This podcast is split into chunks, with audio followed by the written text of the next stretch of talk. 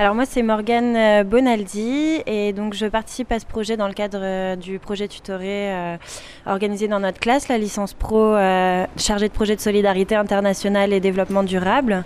Et donc on avait un panel de projets tutorés à choisir et c'est vrai que celui-là nous parlait particulièrement par rapport à l'impunité des multinationales. C'est vrai que c'est une thématique qui m'intéresse depuis très longtemps. je suis en reprise d'études, là j'ai 28 ans mais euh, quand j'étais plus jeune, on va dire, j'ai fait partie du mouvement des indignés. Donc c'est une lutte de longue date euh, pour moi d'essayer de, réguler les multinationales euh, parce qu'elles commencent à avoir plus de pouvoir que même les États. Et voilà, c'est une cause qui me tient à cœur. Alors ce, projet, justement, est-ce qu'on on peut revenir sur le cœur du projet et son contexte Qu'est-ce qu'il cible Qu'est-ce qu'il dénonce? Euh, donc il, dénonce euh, notamment deux, choses en particulier. Il, y a il faudrait étendre le devoir de vigilance euh, à l'échelle européenne. et sinon, il y a aussi les, tribunaux d'arbitrage.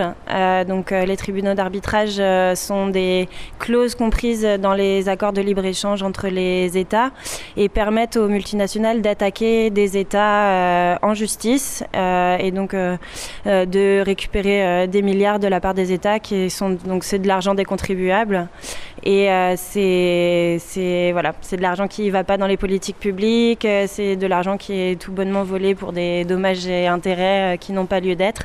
Et les États se retrouvent pris au piège, notamment les États des Suds qui ne qui sont pas du tout en mesure de se défendre.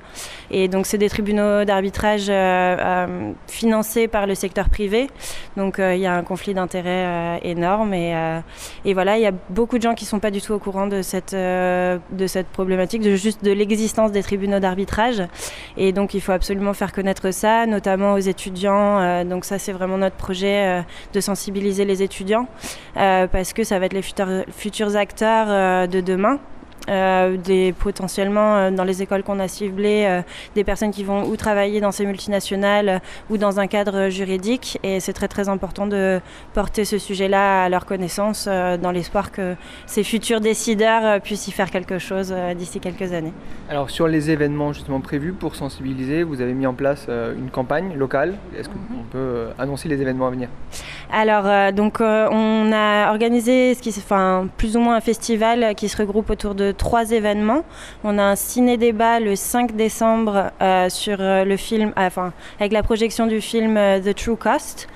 Et donc, à la suite de cette projection, il y aura un petit débat sur donc, les dérives des multinationales. Et, et donc, ça s'est organisé à la salle du Boulevard des Potes, qui est au niveau de Victoire, les Capucins. C'est le 5 décembre, donc à 18h30.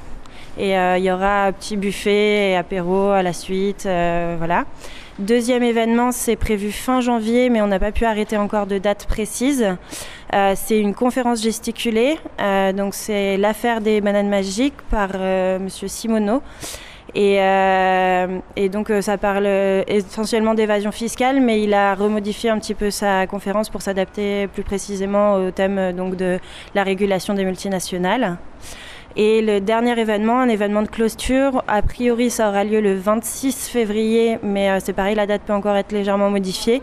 Euh, c'est donc un événement de clôture avec la restitution d'un concours de production de, travaux de la part des étudiants, que ce soit euh, dans tout type de catégorie, art visuel, art plastique, vidéo, production audio. Et euh, donc euh, la restitution de ce concours aura lieu à cette date avec des intervenants euh, sous forme de table ronde un petit peu et, et donc projection de petites vidéos voilà, pour une soirée de clôture du, du festival. Et donc la salle c'est sur le plateau télé de, de l'IJBA.